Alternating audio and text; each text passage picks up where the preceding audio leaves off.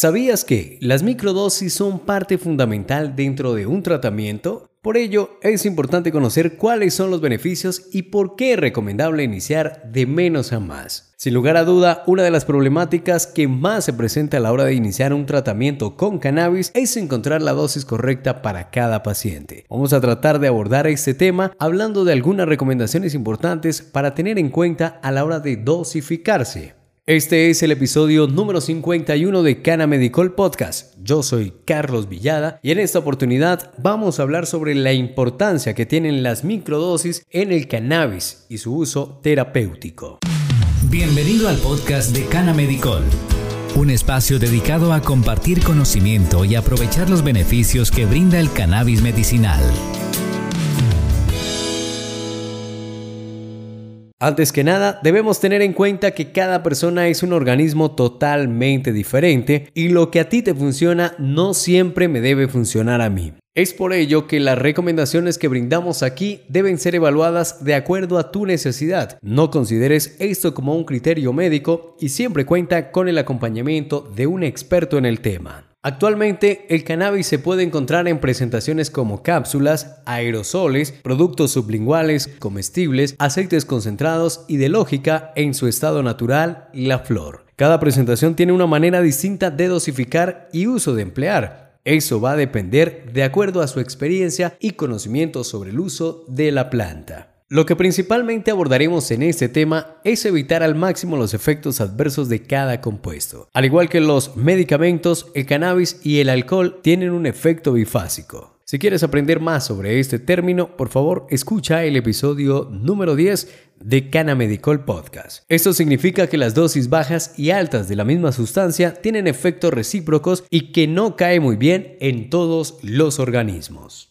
Si bien hasta la fecha no se ha presentado una muerte por sobredosis, uso único y directo de la planta no quiere decir que debamos abusar de ella. Sustancias como el THC pueden aumentar el ritmo cardíaco, elevar la presión sanguínea, causar resequedad en la boca, euforia o hasta el tan temido efecto psicotrópico si no se usa en dosis moderadas. Por su lado, el CBD puede causar somnolencia, mareos, cefaleas y hasta insomnio. Es por ello que queremos resaltar la importancia de iniciar con las micro microdosis. En medicina, el término microdosis se ha empleado desde siempre. La mayoría de los medicamentos se administran iniciando con dosis mínimas para una mayor eficacia. Un estudio aleatorizado, doble ciego, controlado con placebo y de dosis graduales demostró eficacia y seguridad en dosis bajas y medias de naviximol en pacientes con cáncer. El naviximol es un preparado farmacéutico derivado del cannabis. Sus principios activos son tetrahidrocannabinol y cannabidiol.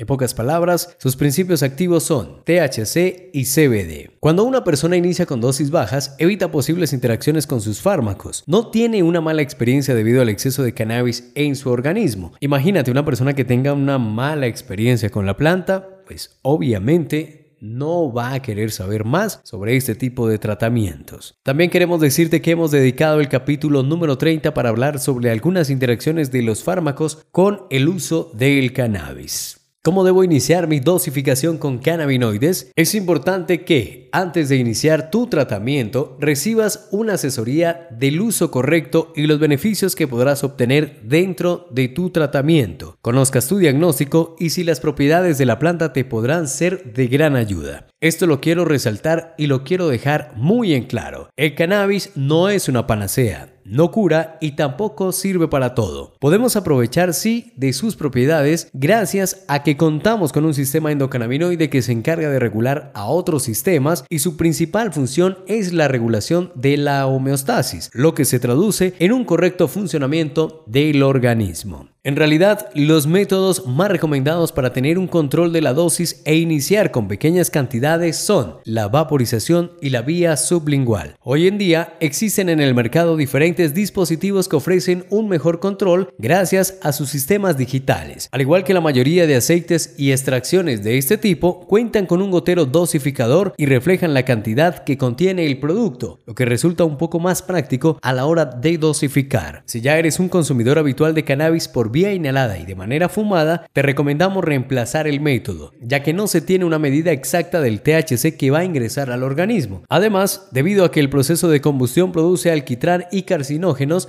no se recomienda fumar por razones de salud.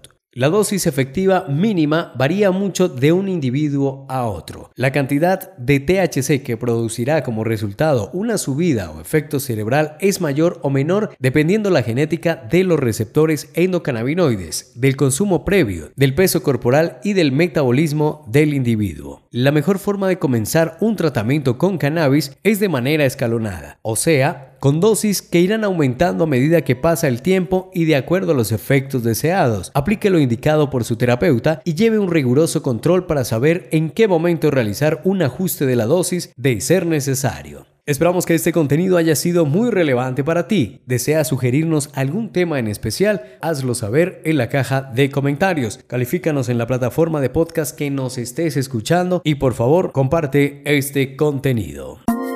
Gracias por escucharnos. Lo invitamos a dejar sus comentarios, seguirnos en nuestras redes sociales y visitar nuestra página web canamedicol.com.